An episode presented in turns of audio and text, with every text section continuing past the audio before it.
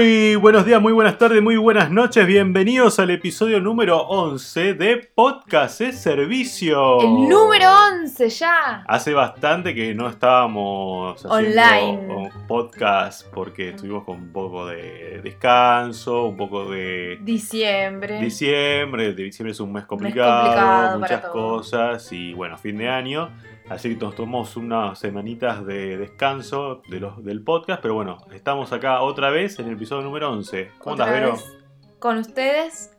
Muy bien, Fede.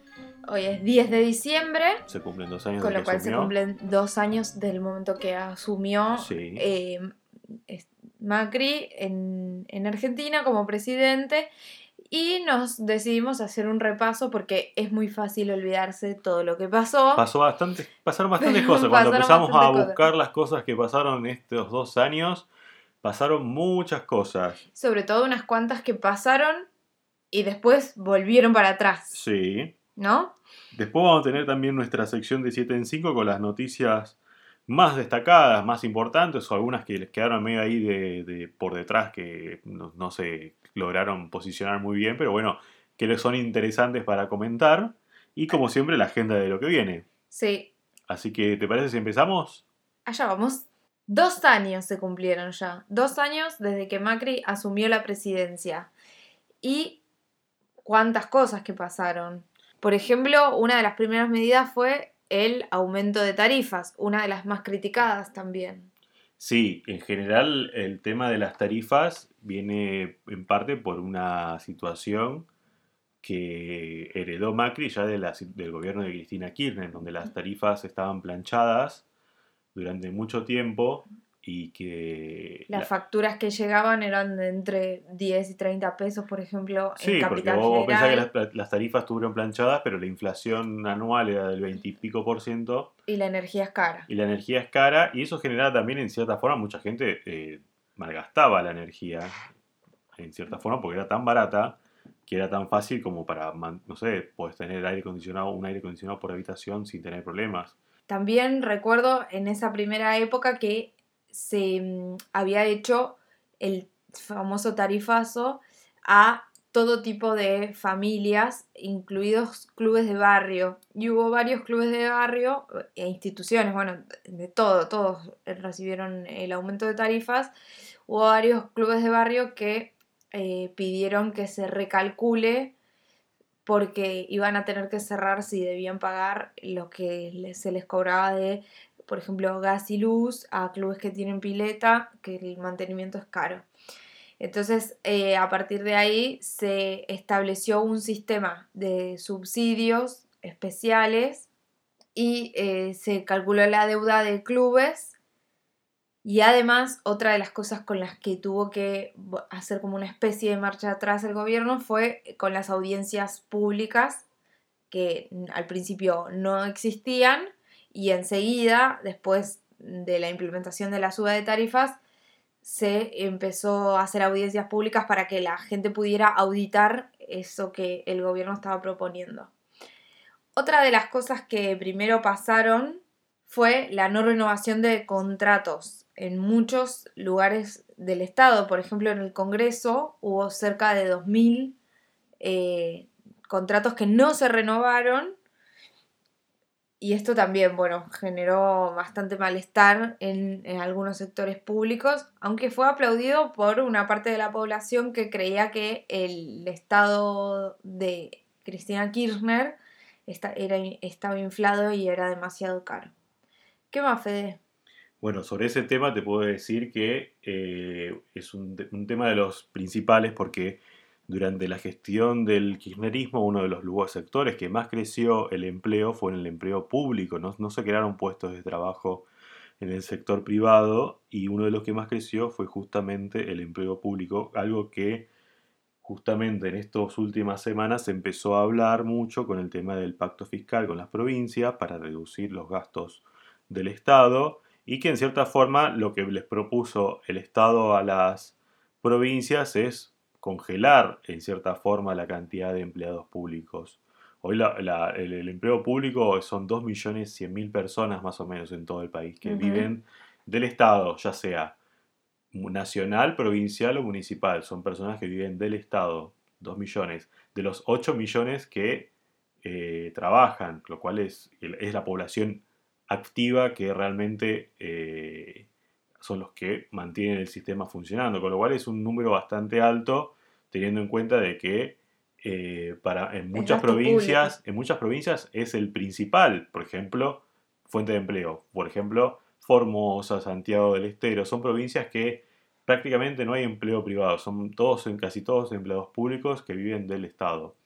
Eh, una, otra cosa interesante que pasaron estos dos años de Macri, en cierta forma, eh, que en cierta forma hay cierto consenso para decir que son positivas, que es, por ejemplo, la negociación de con los fondos buitres, que es algo que quedó ahí pendiente de la gestión kirchnerista y que nunca se trató, que es un tema que siempre va a generar, generar rispidez y alguna eh, confrontación con algún sector. Recordemos que Cristina tuvo alguna intención de eh, negociar con los fondos buitre. Lo que pasa es que mandó Visilov y, y, las negociaciones no fueron nada bien. En general, ese tema es un tema que obviamente que todos sabían que alguien iba a tener que pagar los platos rotos por el tema de la negociación, una negociación que fue larga, que quizás se, se podía haber hecho mejor y con menos consecuencias para el Estado, pero que como se hizo tarde y con ya un fallo en contra, Quizás eso te genera una... El fallo del famoso juez, del Griesa.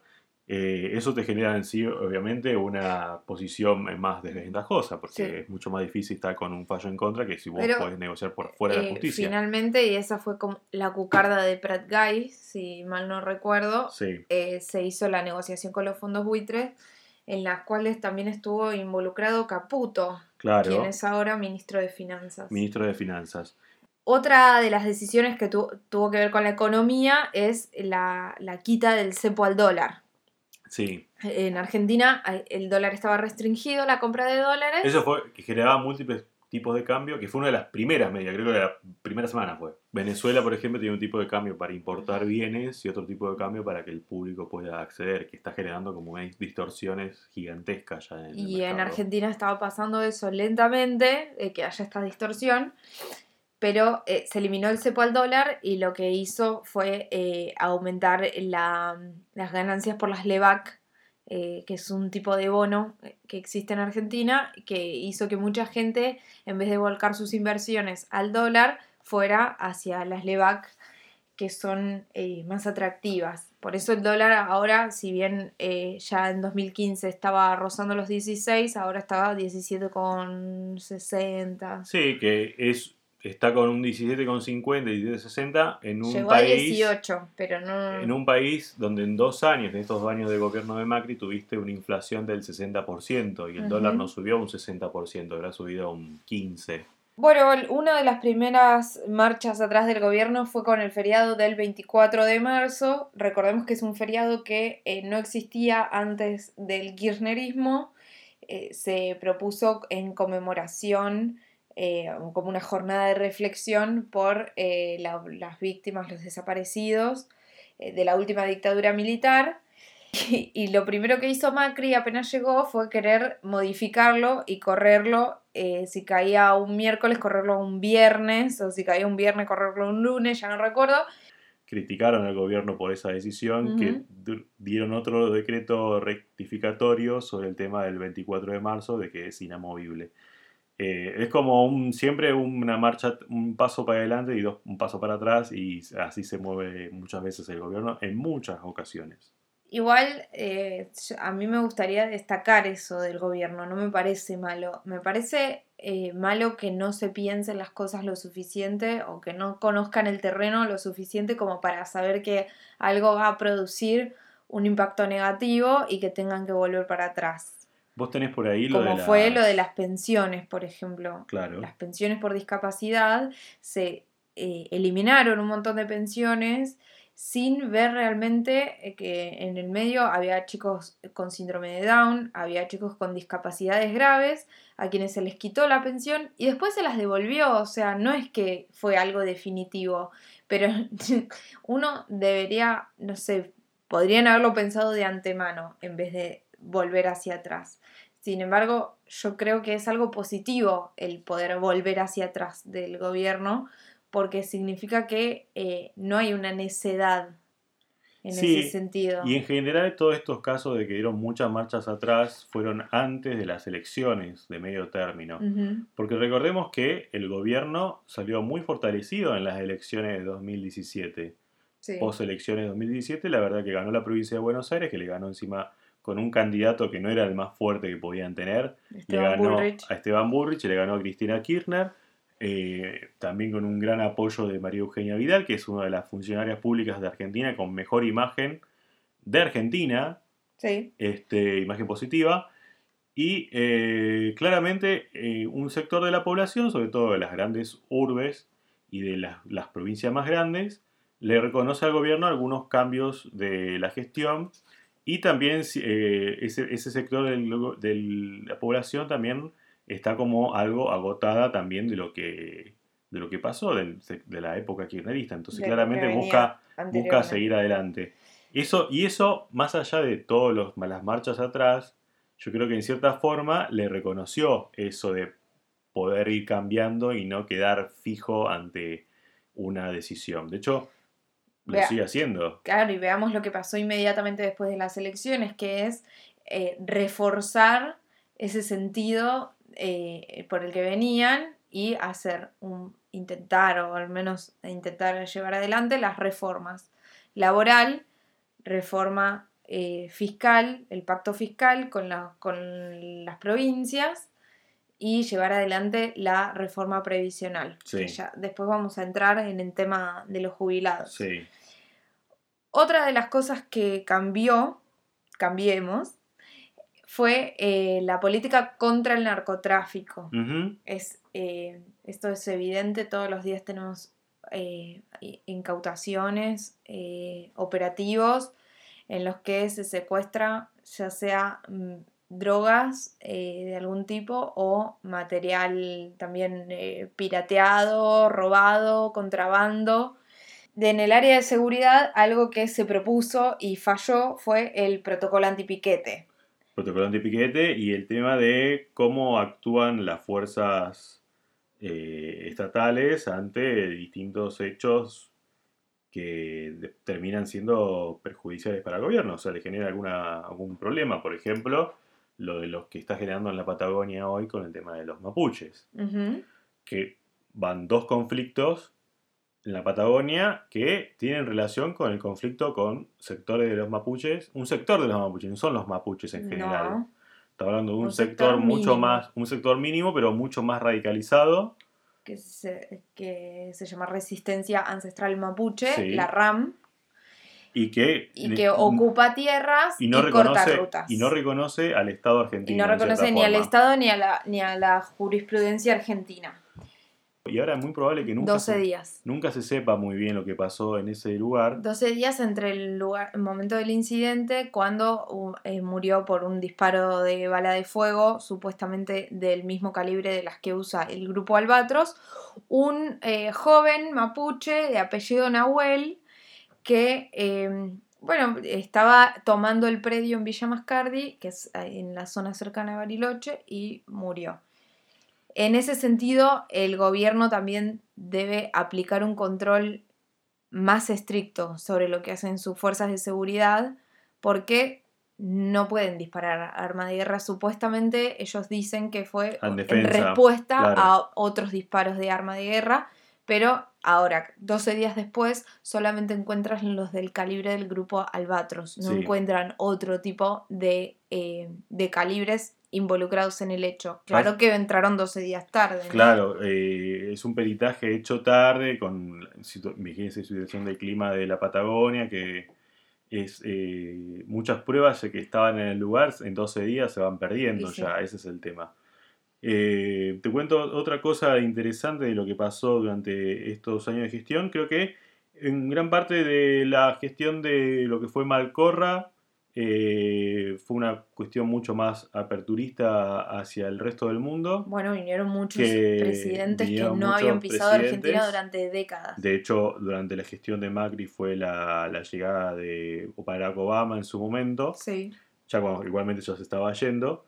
Pero bueno, hay como un cierto cambio de enfoque hacia dónde apunta la Argentina en materia de política exterior, eh, más alejado de lo que era la patria grande sudamericana en cierta forma, más enfocada en, las potencias europeas y Estados Unidos, Canadá y en las potencias asiáticas. Una, una postura un poco más tradicional, que es la histórica que tuvo la Argentina durante gran parte de su historia, que fue una relación eh, llana, bilateral, mucho más llevadera con las potencias que de confrontar con las potencias. Claro, un aperturismo que va hacia el camino de la inversión, pero que todavía bastante tibio, todo, porque los acuerdos que venimos haciendo, por ejemplo, el de los limones con Estados Unidos que se terminó cayendo el, el ingreso de limones tucumanos a, Estados Unidos. después se levantó. Claro. Eh, y el biodiesel, que ahora otra vez Estados Unidos pone un cepo y Argentina quiere ir a mediar a la OMC para eh, lograr que, que pueda importar. Igual eso se compensó en cierta forma con la exportación a, mm, a Europa, a la Unión Europea, que, o sea, en realidad Argentina apuntaba a los dos mercados, obviamente, pero bueno, en cierta forma es como una suma cero, ¿no? o sea, no terminó perdiendo en cierta forma.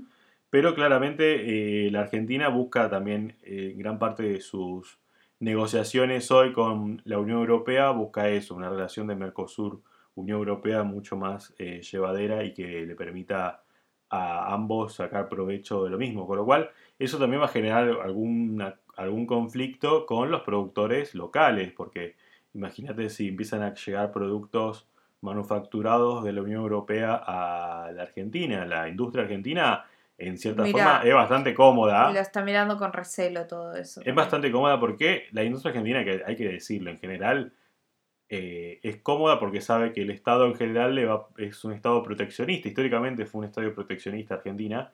Entonces, los empresarios argentinos eh, muchas veces no son de invertir mucho, prefieren estirar hasta, hasta que no dé más del dinero eh, de la inversión para seguir produciendo exactamente lo mismo. Este, entonces, bueno, eso genera un conflicto. Supuestamente el acuerdo con la Unión Europea, que se comenta mucho, que se está negociando en estos momentos en Buenos Aires.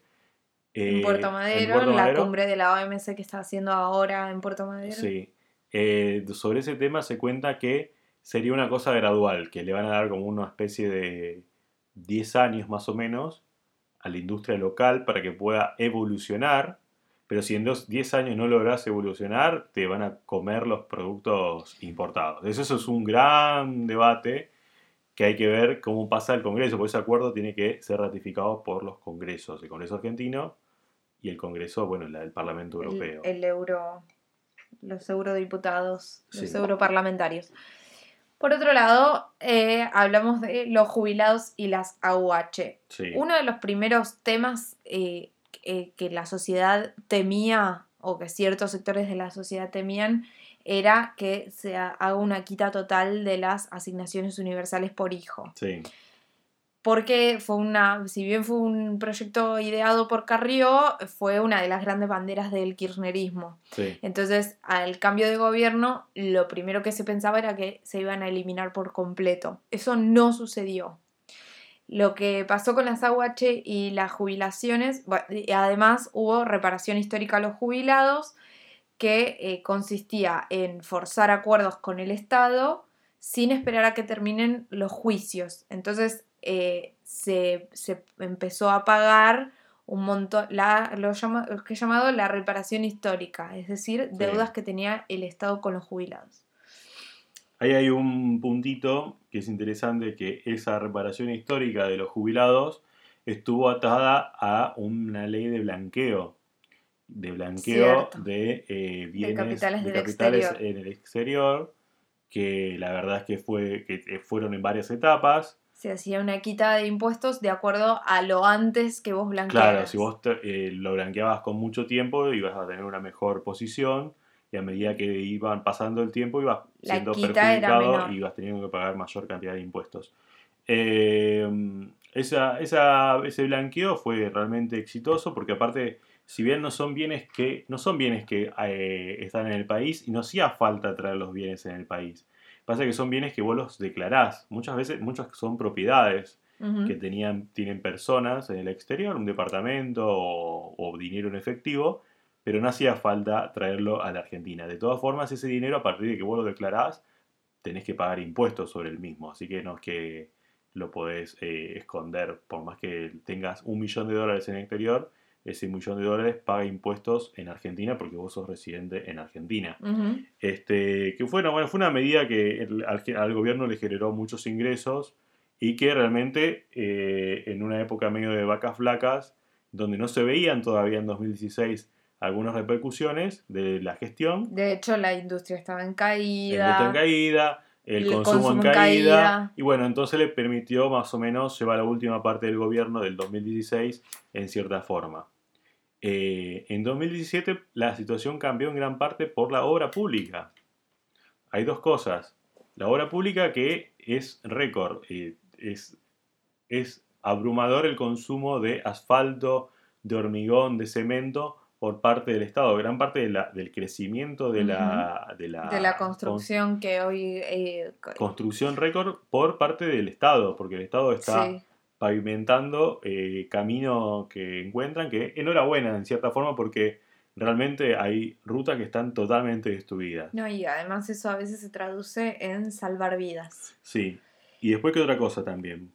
Eh, y otra de las cosas que impulsa el crecimiento de la construcción son los créditos hipotecarios que arrancaron en 2016, pero yo veo que recién ahora se está moviendo. En abril, de este año este empezó a despegar. Empezó a despegarse. Eh, en mi caso particular, eh, veo que hay mucha gente alrededor mío que o pidió o está pensando pedir un crédito para tener la vivienda propia. Esto me parece que era una deuda pendiente muy grande de los últimos eh, de las últimas décadas. Sí, sobre todo porque el tema de que no coincidía, te pedían ingresos exorbitantes, o sea que llegaban solamente a un sector muy chico de la población. Con retornos de, de la inversión eh, eh, altísimo. Comisiones altas. Comisión alta, la tasa altísima. Y gracias a los créditos hipotecarios se mejoró un montón la situación. realmente la gente tenía como dinero de pagar, para pagar un préstamo. Pero no existía la posibilidad. No había la posibilidad. Y ahora realmente eso, el, el, sueño de tener el techo propio es una cosa de muchas personas hoy, así que... Pero bueno, eso por un lado. Eh, y esto va vinculado a lo otro, la recuperación del INDEC, que eh, como recordamos pasó a ser una especie de reducto de Moreno, controlado por el, secretario de Comercio Guillermo Moreno, en, que, en el que nadie confiaba. Claro. Bueno, eso eh, sí realmente fue algo que desde el principio se hizo bien y hoy el INDEC es una fuente confiable para saber eh, los parámetros de nuestro país, por ejemplo, eh, los niveles de industria, construcción, la inflación, etc. Sí, de hecho el INDEC eh, ha sido muchas veces el encargado de darle malas noticias al gobierno cuando cae un sector y cuando pasa tal cosa.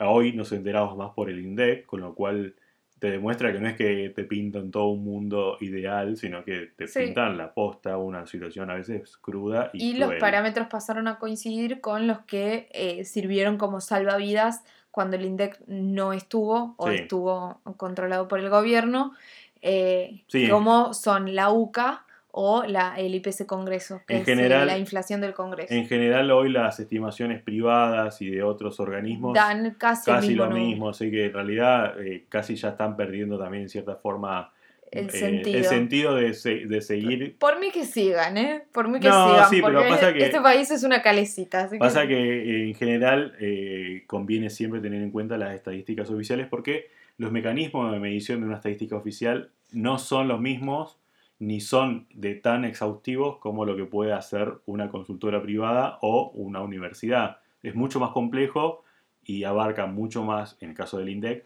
mucho más, federal también. es mucho más federal y tiene personal a dos manos que no puede tener ninguna empresa Ni ninguna universidad para, hacer el mismo Vos pensás que las encuestas permanentes de hogares que se hacen son con alrededor de más de 30.000, 40.000 casos. Es una animalada de personas que se encuestan con lo, y en todo el país que no lo podría hacer ni La UCA. La UCA porque te necesitaría tener, no sé, eh, 3.000 personas para Sí. hacer eso. Este, así que bueno, Bueno, algunas deudas pendientes. sí, a ver. Las inversiones que nunca llegaron. O nunca. no, o no, llegaron, pero o pasa que... se anunciaron, pero todavía no estamos viendo en la realidad. Eso, yo creo que ese es el tema. Yo creo que la gente todavía no lo percibe. Más allá de que ha habido sectores que han invertido, pero según las últimas eh, eh, estimaciones dicen que gran parte de la inversión no son externas, sino que vienen de los propios argentinos. Ejemplo, desde las pymes, gente que se pone a un negocio, que decide poner su propio capital para invertir en algún negocio y contratar 5 o 6 Ujú. personas, que son en realidad las inversiones que valen, porque eh, no, Sí, eso es lo que la base que construye 50, el país. 50 pymes hacen mucho más que un gigante eh, que, un extranjero. gigante, que, que un gigante extranjero que además mañana Chile abre un tratado de libre comercio y se van a Chile, entonces tampoco está tan bueno. Por Y- eso. Y, y son, no sé, 3.000 personas en la calle así de la nada. Sí, sí, sí. Este, bueno, las inversiones sí es un tema pendiente. ¿Qué más? La pobreza cero, Sí. que eh, si bien eh, tengo entendido que se redujo la pobreza, Sí, está alrededor del 28%. pa- arrancamos con un 32%. 31 y casi, casi 31, 32. Sí, sí, 32% sí. Y, y se redujo, pero igual seguimos teniendo, o sea, 3 de cada 10 argentinos siguen siendo pobres. Argentina no puede eh, aspirar a mucho más si 3 de cada 10 o 1 de cada 3 eh, argentinos sigue siendo pobre. O sea, las cifras de pobreza tienen que estar a niveles mucho menores. Mm. eh, que en cierta forma es la no es que se crearon muchos nuevos pobres, yo creo que la, la cifra sigue estando casi igual que los últimos años, más allá de que de todo lo que se haya, se haya hecho en, durante el kirchnerismo, con, ya sea con asignaciones universales y todo, creo que es una gran deuda pendiente como sociedad de Argentina, Sí. Este, el tema de la pobreza. Otra deuda pendiente es eh, tener una oficina anticorrupción que no sea retroactiva, sino que sirva para auditar y controlar algunos hechos como el que ocurrió con Mariana Triaca, Sí, eh, que puede, puede ser que haya estado preparada y todo, pero no deja de ser la hermana de un funcionario a quien intentaron poner de gerenta en... no, ¿me entendieron? No, es Bueno, gerenta, la es- es directora del Banco Nación. es directora del Banco Nación. eh, no sé, es que en el fondo yo creo que eso lo van a recalcular y, y- y va a haber alguna forma de... eh, No lo sé, la cuestión es que tema. esos temas del, del nepotismo es algo que se criticó durante el kirchnerismo muchas veces y que y hoy que- estamos viendo casos. y que hoy estamos viendo demasiados casos que también hay que salir a criticar porque la realidad es que siempre cae mal en cualquier lado del mundo y en Argentina no puede ser la excepción que los funcionarios públicos terminen acomodando muchas veces, por más que A no digan que no son así, a familiares dentro del Estado. Pasó con Julio Devido, que tenía a su esposa dentro de la CIGEN, Agustín Rossi. Agustín Rossi, que te puso a su hija como a directora Rossi, del Banco de- Nación. del Banco Nación con 20 y, 20 y pico de años, y ninguna experiencia laboral, más allá de sus estudios obviamente, pero no tenía ninguna experiencia laboral en ningún nada. Este, y así sucesivamente, o sea, todos tuvieron también su- sus hijos acomodados o hijos, esposas dentro del Estado. Eh, lo que se hace ahora, la típica no es acomodarla dentro de tu ministerio, que sería lo más obvio, sino que la posicionás dentro del Estado. Por ahí en algún organismo medio perdido, pero bueno. Y Este, eh, a mi entender, una de las deudas pendientes es hacer un nuevo cálculo sobre la reforma previsional que eh, yo creo que está hecho muy adrede el cálculo original, pero da menos, menos plata para los jubilados. Sí, da, en realidad no es menos plata en el sentido de Per se, per se, Pero sino si al que país es, le en va realidad, bien, en realidad no, a en los realidad, jubilados le va mal. en realidad el, el conflicto es que la escala anterior eh, le permitía en situaciones que el, el PBI crecía a los jubilados ganar más. Y en situaciones donde el PBI caía, los jubilados perdían, pero perdían con retroactividad, porque perdían 12 meses después. Claro. Eh, lo que establece ahora es plancharlo. En realidad, la pérdida de la- del aumento del jubilado se produce por planchar las jubilaciones. Porque vos las planchás por inflación, entonces técnicamente sí, no pierden poder adquisitivo porque las planchaste, pero quedan siempre en el mismo valor. ¿Se entiende? Sí. O sea, le- le- no, le, no, le, no le ganan ni le empatan ni pierden contra la inflación, sino que siempre siguen la inflación. Ese es el problema. Pero nunca le van a superar la inflación los ingresos. Y No, no, va a haber, no va a haber una mejora. Es como sacar la foto hoy y mantener esa así. foto por los tiempos de los tiempos. Esto estaría bien si los jubilados cobraran, no sé, 20 mil pesos. Claro, si la pasa es que jubilación- si la jubilación mínima de fuera- ronda de 7 mil pesos. Claro, si la jubilación mínima fuera, no sé, 25 mil pesos y planchás la, sacás la foto ahí y mantenés la foto en ese lugar, No bueno, capaz que no problema. estaríamos hablando de, de estos problemas. Eh, Pero eh, bueno, es una jubilación mucho menor. Pasa que hay muchos, yo creo que hay un conflicto hoy el Estado que, Con las provincias. Que las tenés provincias que son deficitarias y, gran parte de los déficits vienen por las cajas previsionales. previ- sí, tienen prejubilados. Tienen cajas Gente que se previsionales jubila a los 50 años. que vienen por ese lado y por eso están muchas provincias media fundidas, por ejemplo, caso extremo Santa Cruz. Eh, y después tenés también el tema de que tenés un sector que no aporta, que trabaja, pero que no aporta, el sector que está en negro.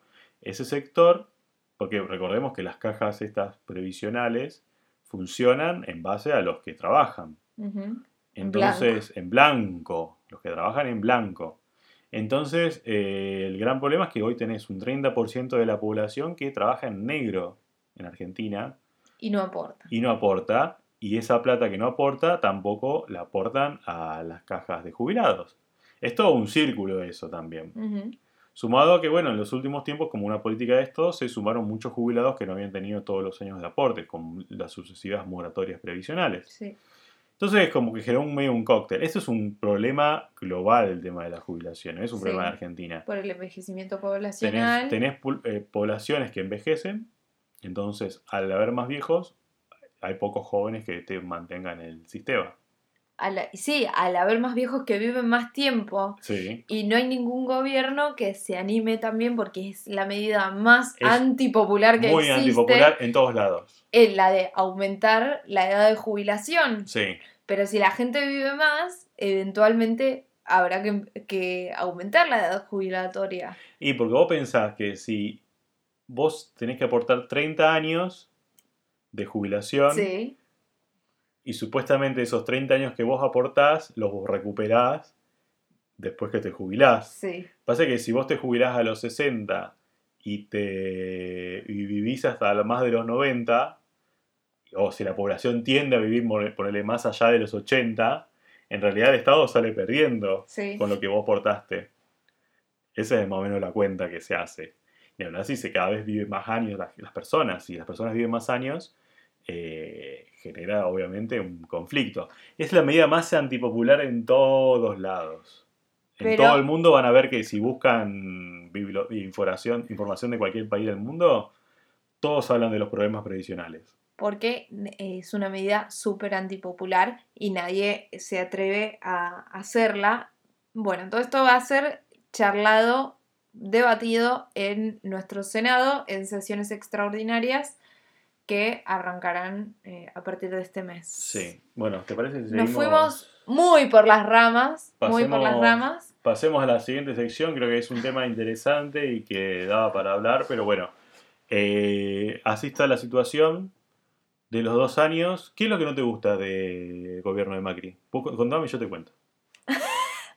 Para cerrar. Eh, bueno, me da miedo la reforma laboral y la reforma previsional. Sí. Mm, eh, me parece que ameritan un debate un poco más amplio que el, el que están proponiendo. Sí, salió medio así rapidito sin que nadie se diera cuenta. la- Salió en el medio Senado. rapidito. eh, eso es lo que más me preocupa. Y después otros problemas que veo que la solución tarda bastante en llegar. Por ejemplo, tema piquetes. No podemos vivir en esta ciudad que nos enferma todo el tiempo porque siempre hay algún corte en la calle. Sí, Eh, y por otro lado, la pobreza me parece eh, que sigue siendo algo muy visible, muy patente y muy eh, es un flagelo de la Argentina al que se le está dando una solución lenta, Sí. como mínimo. No veo todavía la mejora. Está bien.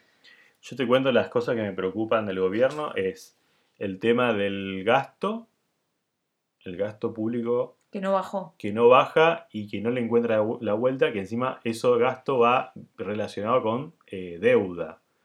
La deuda subió mucho, en el, no, la, no tanto la emisión, sino la deuda en el exterior. De hecho, si vos seguís noticias solamente de Caputo, del ministro de Finanzas, vas a ver que, bueno, vamos a emitir un bono en tal lado, tal otro, y que eso viene relacionado con el tema de el- las LEVAX, que el Banco Central mantiene una tasa de interés alta. Esa tasa de interés alta lo hace por el tema de que tiene que sacar pesos del mercado para no, no se vaya la inflación, pero es como una bola de nieve, como que Sí. sube la inflación, sube las LEVAX y como no baja la inflación, sube más la LEVAX y así estamos todo el tiempo y sube, sube, sube y nunca baja. Que esa plata encima son plata que entra del sector financiero y que se genera cierta especulación porque muchos dólares que entran a Argentina es porque te conviene pasarlos a pesos, meterlos a LEVAX, ganar en pesos un montón de plata y como el dólar está planchado lo volvés a pasar otra vez a, a dólares y lo recuperás con una ganancia extraordinaria. Este, y después me preocupa un par de cosas a nivel eh, institucional que, o no, yo no sé si pecan de, no pueden pecar ya dos años de un poco de, de inocentes. Inocentes. Por ejemplo. No sé, yo creo que el tema de. Hay algunos manejos a nivel de, de empresas, con el, el- la- el tema de siempre la relación del gobierno con las empresas, sobre todo cuando hay muchos ministros que tienen empresas, y eso es un problema que siempre puede dar otros. O alguna preferencia por una u otra empresa. Bueno, recordamos cuando asumió Aranguren que Con terminó Shell, vendiendo acciones, de acciones de Shell, Shell. pero eh, fue algo que lo, lo terminamos viendo como, ay, qué bueno que es, mira No, lo que bueno, hizo, pero- pero... en realidad es lo básico, no puede haber un ministro de Energía que tenga inversiones en una de las principales petroleras del mundo. No, y bueno, eh, fue, funcionar, fue mi eh, empleado durante muchos años. Pasa Y, que, y como exgerente se le paga una parte de, de- de esa indemnización, de, Sí, sí, el de retiro- despedida, el por retiro decirlo así, el retiro sí. en acciones. Este, Pero bueno, él no puede seguir teniéndolas. Las vendió, está bien. Sí, pasa que después se armó conflicto por el tema, eh, siempre hay como un problema de conflicto de intereses permanente, por ejemplo, con el tema de la contratación de barcos de combustible que se, las contra- se le contrató desde el Ministerio de Energía a, a Shell. Entonces, yo no creo que, igual no creo que sea una cosa, yo creo que Shell seguramente ya es proveedor del Estado desde hace años, no es que, no es que se le dio preferencia a una empresa que no antes no se le daba eh, vinculación, pero siempre como que están así Siempre de al borde de todo. Eh, creo yo que el gran conflicto hoy es, viene con un tema de conflicto de intereses permanente y que a la larga le puede generar algún conflicto judicial, que bueno, también el tema de la justicia. Yo creo que la justicia, no creo que lo último, lo último del, gobierno contra el kirchnerismo sea una cuestión de la ju- del gobierno metido en la justicia Mm. presionando para meterla a Cristina Kirchner, porque ya el gobierno dio sobradas muestras de que quiere, le y quiere y le conviene que Cristina Kirchner siga libre. Yo creo que el peronismo es el que más quiere que Cristina vaya presa, porque mientras Cristina esté libre, le divide el sector, El bloque. todo el bloque. Con Cristina presa, el bloque se podría unir en uno solo contra el gobierno. Así que el gobierno es el principal favorecido en realidad que el kirchnerismo esté libre y suelto y no preso. Sin embargo, la lista de presos K Sí, sigue y sigue abultando las cárceles de Seiza y Marcos Paz. correcto. Por ejemplo, esto también lo habíamos preparado. eh, la lista arranca con Milagro Sala en enero de 2016 y Pa- sigue con... Paréntesis, que recibió un fallo esta semana de la Corte Suprema reconociendo que tiene que, esta- es- que tiene que estar en prisión, Sí. pero reconoció tam- eh, fue un medio salomónico, le Medio dejó conforme a todos. Sí. Eh, tiene que estar en prisión, pero también reconoció el fallo de la Comisión Interamericana de Derechos Humanos que dice que tiene que estar en prisión domiciliaria. Domiciliaria. Eh, en abril de ese mismo año, Ricardo Jaime. Sí, Abril fue el mes, un mes fuerte. sí, Jaime Báez, sí, Pérez Gadín, Sí. eh, eh, contador de. Báez. Jorge Chueco, Sí. también colaborador. Eh, Julio López, en junio, con los bolsos. después de, la de filmación del traspaso de bolsos en el convento. Eh, en septiembre el Caballo Suárez, que si bien no es un funcionario kirchnerista, es Ah, bueno, eh, un, un- sindicalista vinculado, el sindicalista preferido de Cristina, como ella misma lo llamaba. Eh, después de 2017 debutó Milani, sí. de- después de ir a declarar eh, Sí, el jefe, el titular del del ejército, ejército durante el kirchnerismo. kirchnerismo y muy vinculado a, bueno, a Bonafini y a muchos sectores, acusado por delitos de lesa humanidad durante la dictadura. No sí. es que es por una pavada. Ahí se cae un poco el discurso. Y es un, tema, un gran conflicto del kirchnerismo. Siempre fue una contradicción Sí. todo. Siempre fue una contradicción Milani para el kirchnerismo. Bueno, ahora no los molesta más porque está adentro de una celda. Víctor Manzanares, también contador, esta vez eh, de los De Kirchner. los Kirchner. Eh, el Mono Minichelli, Claudio Mono Minichelli, que es Cuñado. cuñado de Debido, a quien se lo acusa de formar parte de una banda que eh, traficaba contenidos de, de lo- los contenedores Sí, en la en aduana, que liberaba contenedores en la aduana. Eh, el Pata Medina, que este no, no entraría dentro de los presos K, pero bueno, también un sindicalista de la UOCRA, eh, muy vinculado al kirchnerismo. Sí, más al lado del siolismo va por ese lado. Sí. Roberto Barata, eh, o en octubre, Julio Devido. Barata, que, Barata con Debido iba- era en el combo, pasa que el de Debido se, se postergó por el tema de... eh, le, tenía, los, tenía que sacar los fueros primero. se Pero en, realidad en la- fue en la misma, el mismo combo, Barata Debido. Fue el mismo pedido. En noviembre, Vudú y Núñez Carmona por eh, causa Chicone. Sí, Eh, bueno, recordamos también que trascendieron fotos y Vudú ahora está eh, litigando en el sentido de que afectaron su imagen. su imagen pública, que ya estaba bastante vapuleada, hay que decirlo. Sí, no, no, no salió nadie a defenderlo a Vudú.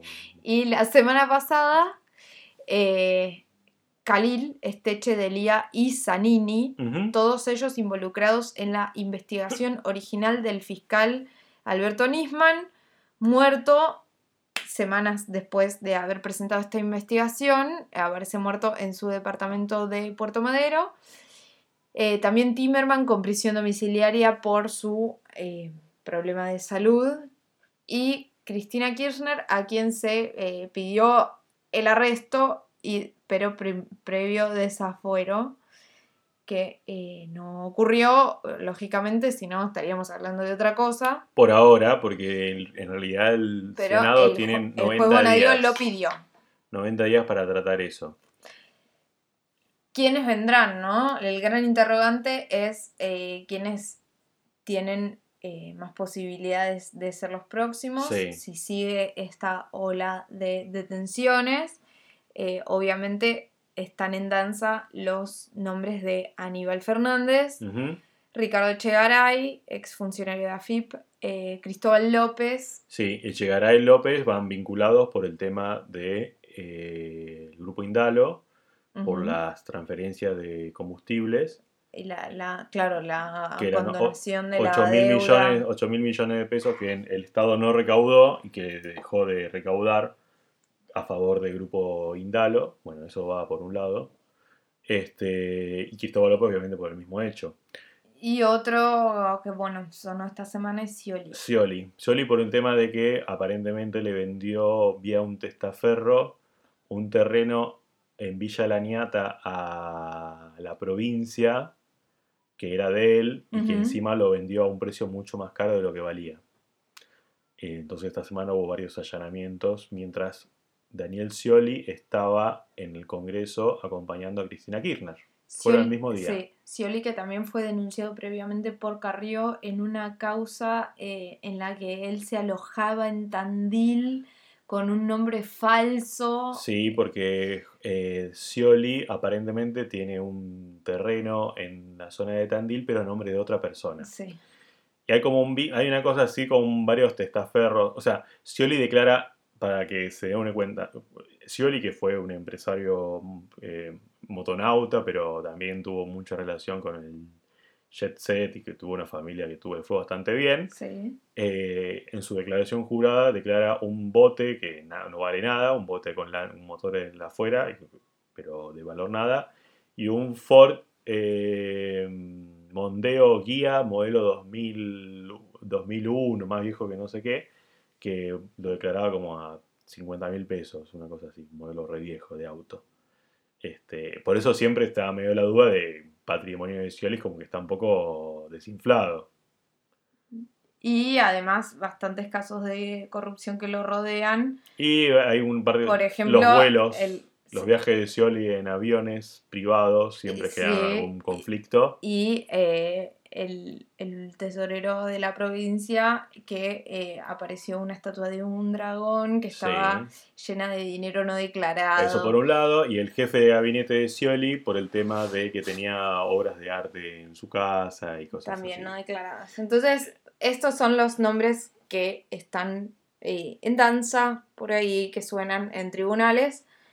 Veremos qué pasa en los próximos meses. Bueno, ahora sí, pasemos a la siguiente sección. Sí.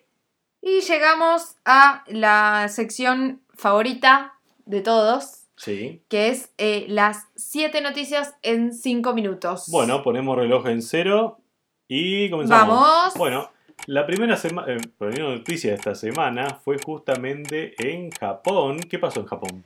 Hubo un ataque con una katana en un santuario de Tokio. Sí. Tres muertos. Tres muertos. Lo primero que pensamos todos es que había sido un ataque terrorista, pero finalmente es un hombre que atacó a su hermana, una sacerdotisa, Sí. con la ayuda de su esposa y se mató, eh, mató a su esposa también Sí, y se mató él mismo. y eh, se hizo el famoso harakiri. Sí. En Japón eh, está prohibida la venta y tenencia de armas de fuego, entonces la mayoría de los crímenes son con Cuchillos. armas, cuchillos. Es muy común. En este caso una katana. Este, pero bueno, es un caso que, bueno, bastante raro porque no suele haber muchos eh, delitos en Japón. La que viene es una buena para los que no llegamos a invertir en Bitcoin. Ah, sí.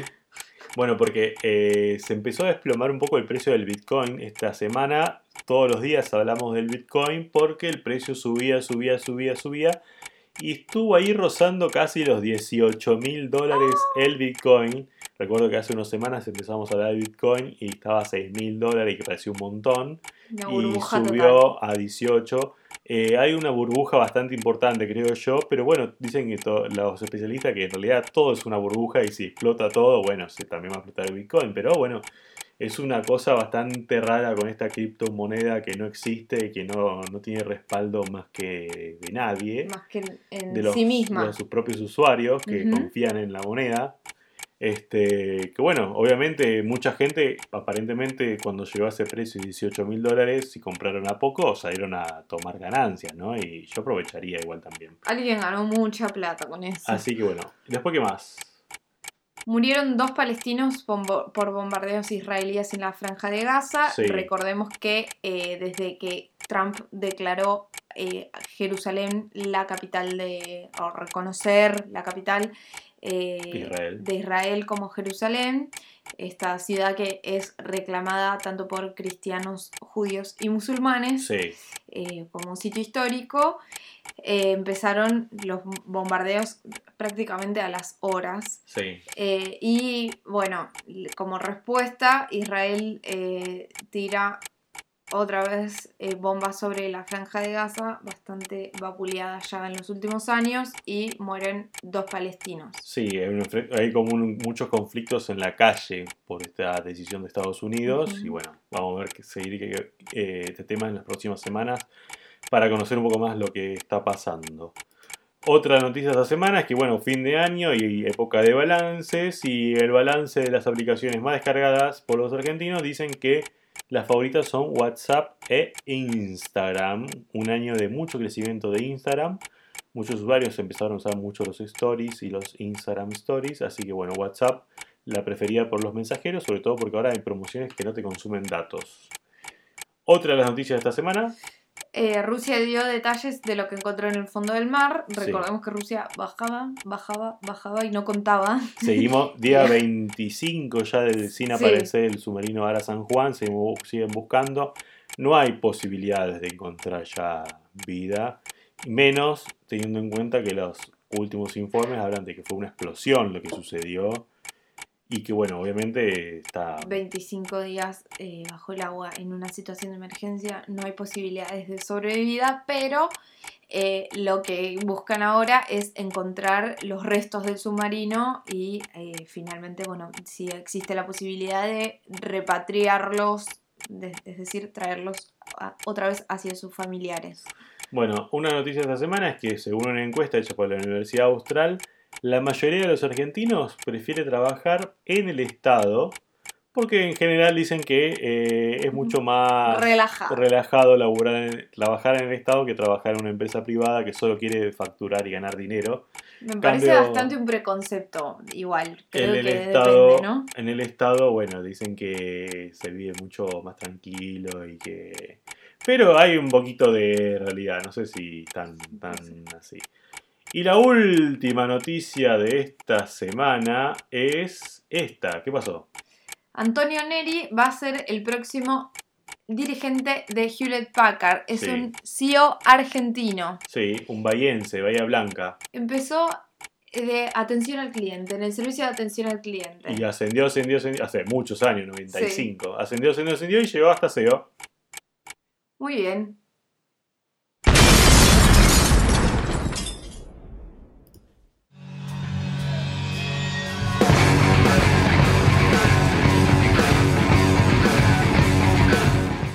Seguimos acá en Podcast de Servicio con nuestra última sección que es la agenda de lo que va a pasar esta semana. La primera tiene que ver con uno de los temas que ya hablamos eh, y tiene que ver con que Macri convocó a extraordinarios hasta el 31 de diciembre para tratar las reformas previsional, laboral, tributaria y el pacto fiscal. Sí, va a haber mucho. Bueno, en el caso de la previsional y la reforma eh, tributaria eh, ya pasaron el Senado, se tienen que tratar en diputados y hay que ver qué pasa en diputados. Seguramente hay cambios en el tema previsional, ya Carrió pidió cambios, así que va a haber cálculos, cambios en las cálculas de la fórmula.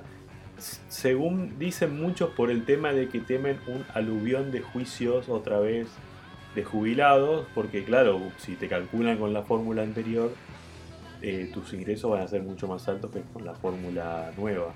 Claro. Entonces eso generaría un conflicto nuevo con los jubilados. Igual eso, siempre obviamente estamos hablando de jubilados que pueden afrontar un juicio. Muchas veces los jubilados no, tienen... no van a afrontar un juicio. Eh, del 10 al 13 de diciembre, eh, es decir, hasta el miércoles. Miércoles. Sí se irá a la cumbre de la OMC. Sí, en Puerto Madero. En Puerto Madero. Contamos también un poquitito que lo principal es el tema del, de la relación argentina con el Mercosur. El 13 de diciembre se juega la vuelta por la Sudamericana en el Maracaná. Independiente eh, va a estar enfrentando al Flamengo. Eh, recordemos que ganaron 2 a 1 en, en Maracaná Avellaneda y eh, fue el famoso eh, Brujo Manuel, que eh, vamos a ver si se lo llevan para Brasil. Claro. Porque todo donde va el brujo gana. El 14 llega el estreno del año del siglo del milenio, que es el episodio 8 de Star Wars, que llegó, ya se estrenó en Estados Unidos, una premier mundial con más que críticas positivas de los críticos que ya la vieron. Así que bueno, vamos a, estar, vamos a estar viéndola el próximo 14. Otro tema. Sí, muy importante, 14 también, quizás más importante que lo de Star Wars, es que el Congreso, el Congreso de Estados Unidos trata una reforma que podría marcar el fin de la neutralidad de la red, que es un tema muy importante, porque le permitiría a las telefónicas cobrarte eh, un diferencial por algunas eh, páginas. El ejemplo más clásico es el tema de YouTube y Netflix, por ejemplo. Si vos querés ver Netflix y YouTube con la mejor calidad o la mejor velocidad y poder ver los videos bien, te podrían llegar a cobrar un plus por ese servicio.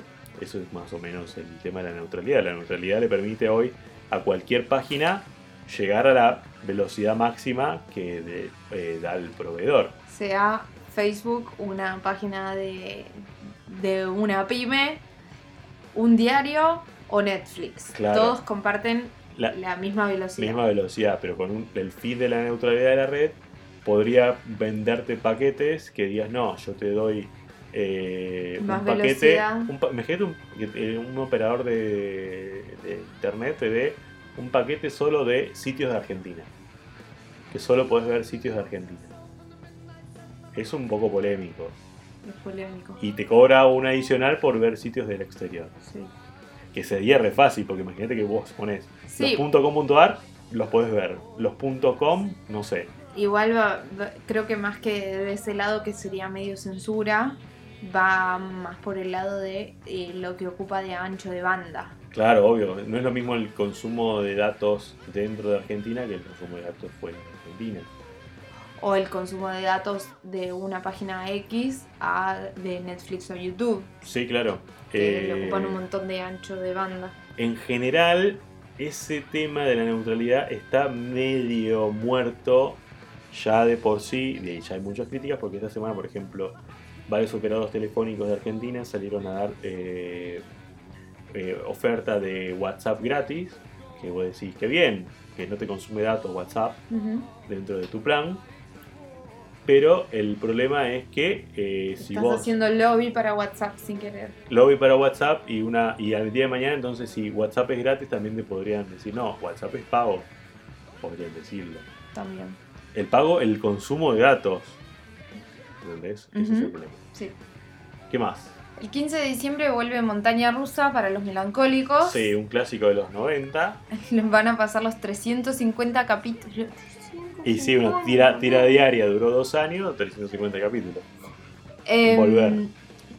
En Volver, pero esta vez con el plus de que los protagonistas contarán anécdotas de la serie. ya viejos todos hechos los- pero mierda se las acuerdan. sí no sé fue hace bastante hace casi hace casi casi 20 y pico de años 25 años atrás Bueno, el 17 de diciembre va a haber, eh, esto es el domingo que viene, va a haber balotage en Chile. sí Eh, recordemos, el expresidente Piñera enfrentará al eh, Alejandro Guillier, este educador, especialista en educación, eh, que sería el candidato de Mich-. Michelle Bachelet.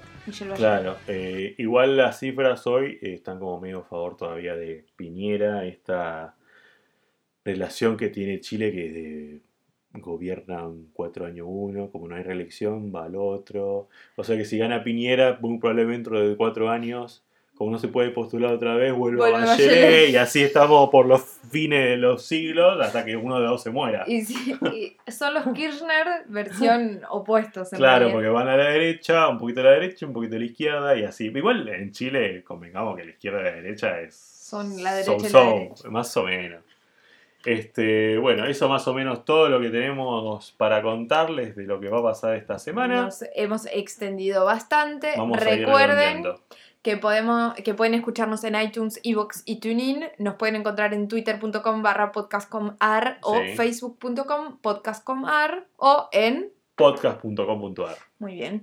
Eh, nuestro mail es podcastservicio.gmail.com Sí. Mi nombre es Fede Aikawa en Twitter. Y Verónica Furlan en Twitter. Este, bueno, nos pueden mandar mensajitos, mensajes, lo que quieran, eh, a través de nuestras redes sociales. Y nos vamos con un temón navideño. No de navideño, porque capaz que no sabemos si volvemos para la próxima semana, esperemos que sí, Dale, pero si, no seas vol- vago. No si seas vago. volvemos, eh, vamos a seguir mandando mensajes navideños. Así es. Este, nos vamos con un tema de Maria Carey, versión Versión My Chemical Romance. rock. Así que ahí va. More than you could ever know. Make my wish come true, baby. All I want for Christmas